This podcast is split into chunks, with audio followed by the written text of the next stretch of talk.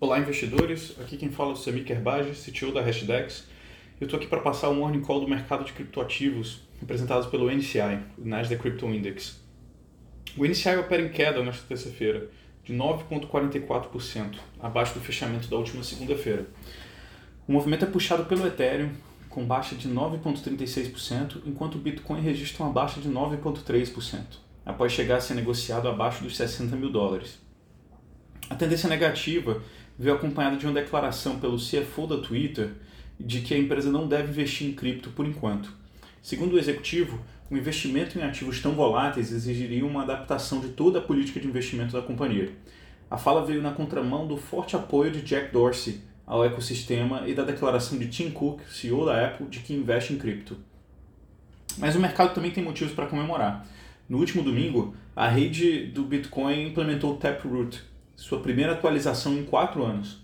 A mudança visa maior eficiência para a rede, reduzindo o armazenamento necessário para transações complexas e também possibilita maior privacidade para os usuários. Outra notícia interessante na rede do Bitcoin foi a compra de 207 bitcoins por um endereço que se tornou o terceiro maior detentor de bitcoins. A aquisição parece alinhada com a expectativa de alta da criptomoeda após a correção dos últimos dias. Já no que se refere ao desenvolvimento de corporações no setor, a Paradigm, empresa de venture capital encabeçada por, por empreendedores da Coinbase e da Sequoia Capital, levantou um fundo de 2,5 bilhões de dólares para investir em empresas de cripto. O valor é o maior da história para o fundo com essa proposta, vindo poucos meses depois dos 2,2 bilhões de dólares levantados pela Andreessen Horowitz para um empreendimento semelhante. Também no mundo de interesse institucional em cripto, a semana passada se encerrou com a recusa pela SEC de uma proposta de ETF de Bitcoin Spot pela gestora Vanek.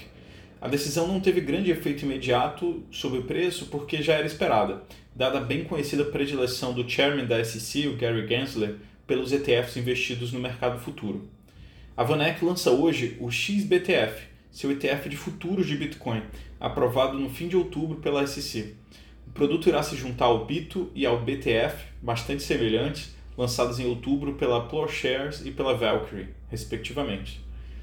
Este foi o nosso Morning Call. Caso tenham dúvidas ou sugestões, não deixe de nos contactar através das nossas redes sociais, no Instagram, arroba hashdex.brasil, no Twitter, arroba hashdex, e por e-mail no contato arroba hashdex.com.